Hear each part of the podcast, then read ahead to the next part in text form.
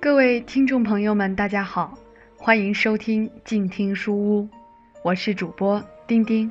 今天继续跟大家分享由叶夏丁女士所著的《天地悠悠：胡宗南夫人回忆录》中“茫茫一百日”这一章节。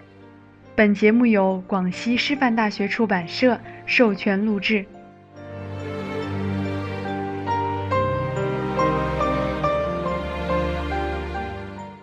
这几天情绪略为平静，回想起过去的一百天，真像是做了一个悠长的噩梦。可偏又不是梦，如真的是梦到好了，梦醒后一切仍是美好的，而我所面对的，却是永远无法弥补的缺憾呀。记得当南兄那么猝不及防的离开人世时。我真是忽然从鸟语花香、绿草如茵的原野，坠下了黑暗恐怖的万丈深渊。迷乱、绝望、极度的悲伤使我变呆了，脑子里是那么乱哄哄的，对事物完全失掉理解力，感情也枯竭了，甚至连母爱的天性都隐没了。感到人世间的一切都毫无意义，有时候自己都在怀疑，为什么还要活下去？日子过得昏沉沉，就像一架机器人似的对付着日常的生活。白天一切都是乱糟糟的，很多的朋友来看我，人像潮水似的涌进涌出。每个人来谈的都是同一个题目：南兄的死。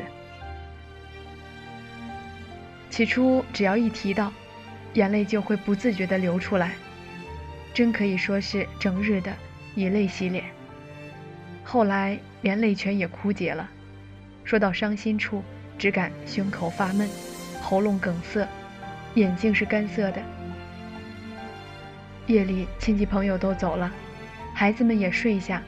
剩下我一个人，静寂使我的思想开始活跃，于是就仔仔细细回想着南兄得病的经过，在医院里的种种情形，医生对我所说的话，越想越不相信他是真的死了。只病了那么短的时间，不久以前还是生龙活虎似的，就是在病中也是头脑清醒。信心坚强的，在我的心中，从来都没有一点点他会死去的暗影。就是去的当天晚上，我们还是说笑着的呀。这叫我怎么能够面对现实，怎么能够甘心？一百个疑问盘旋在我的脑中，使我无法合眼。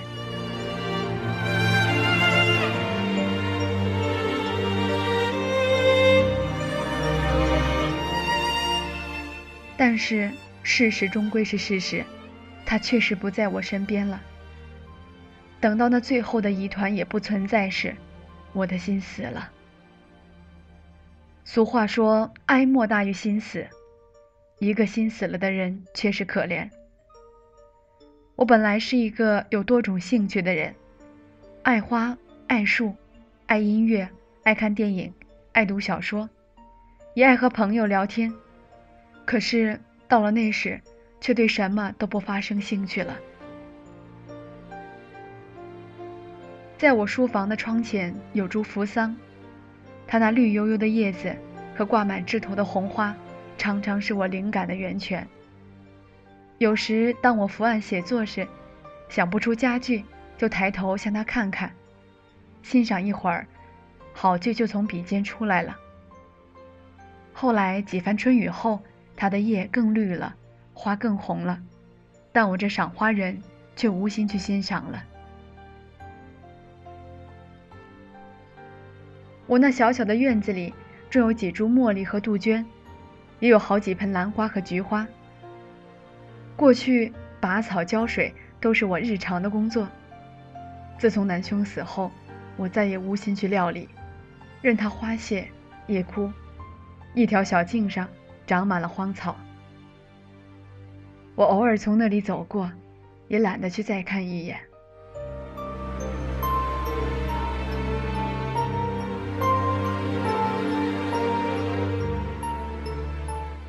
我并不懂音乐，但喜欢听。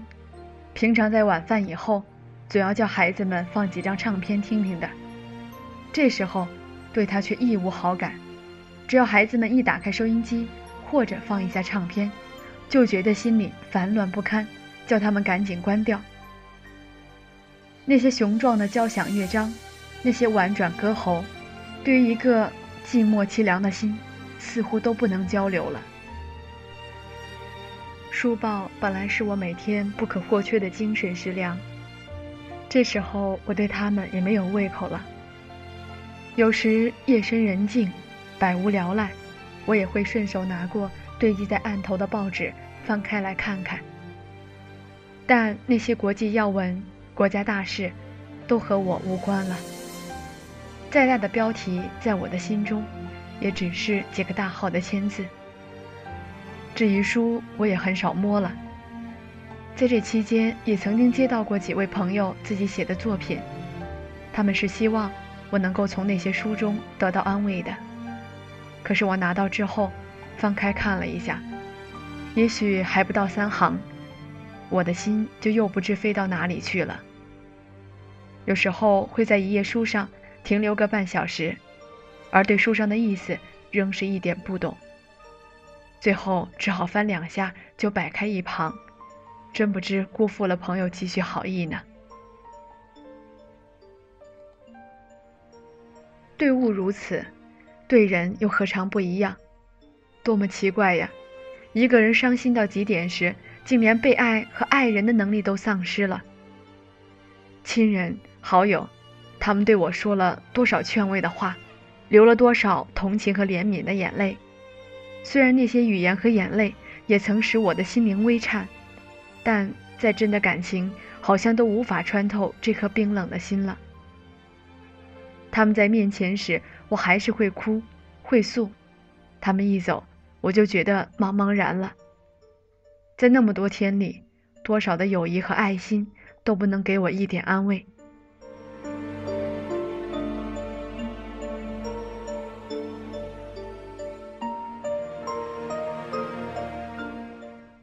最可悲的是，我连自己的孩子也不爱了。过去，我的大部分的时间和精力都用在他们身上，他们的笑声是我快乐的源泉，他们的成绩是我最大的安慰。只要他们健康活泼，他们读书成绩好，我就心满意足，觉得这世界真可爱，做人真有意思。如果他们有点伤风咳嗽或者其他的小毛病，我就坐立不安。心乱如麻，惶惶不可终日。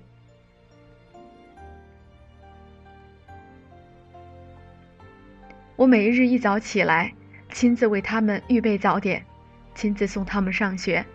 下午计算着时间，等他们放学回家，照顾他们吃晚饭。晚上督促他们做功课，安排他们睡觉。星期假日，我从来没有为自己安排节目，为的是要空出时间。带小孩出去玩，南兄常常笑我说我像个老母鸡带领一群小鸡。我自己也承认，我的爱护子女实在不亚于天性慈爱的动物。哪晓得南兄一死，我会变得那么厉害，竟连对自己的孩子也不知道爱惜了呢。那时候，我不但已无心照顾他们的功课和起居作息，对他们的一切。也好像不再关心了。可怜的孩子们，没有了爸爸，又几乎失掉了妈妈。当我最伤心的时候，就是他们亲亲热热的来到我身边，轻轻的叫着妈妈。我也只是对他们看看，点点头，心里却无亲切之感。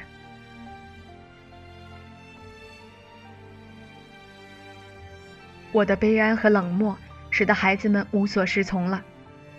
大的两个只好把自己关在小房间里，埋头在书本上。他们已不再去打球，不再去下棋，不再去找朋友们玩，也不再打开收音机听故事了。小的两个，尤其是最小的明明，素来是和我很亲近，老是挨在跟前的。这时候看我对他们那种不闻不问的样子，就不敢再到面前来。许多亲戚朋友，连他们幼小，都自动来照顾他们，带他们出去，买东西给他们吃。这种生活上的突变，和太多的照料和关怀，反使得他们不知怎么适应才好。在很短的时间内，生活习惯都变了。他们已不再像过去那么文静听话，他们的脾气变得很坏，常常哭闹。还会打人骂人。有时，当我听见他们在那里大声叫嚷或对人无礼时，也想去教训他们一番，但都提不起精神，只好让他们去了。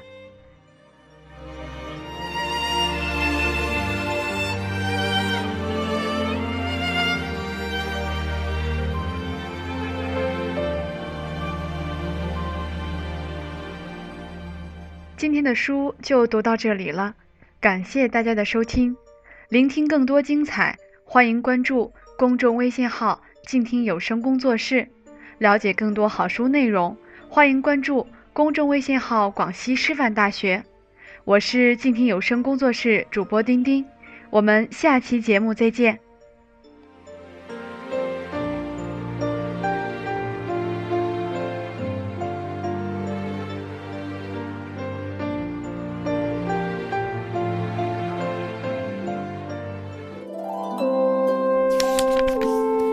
读书是我们了解世界的方法，也是我们每天最好的娱乐。每读一本书，都是一次修行。静听书屋，陪你在每一段向往阅读的路上。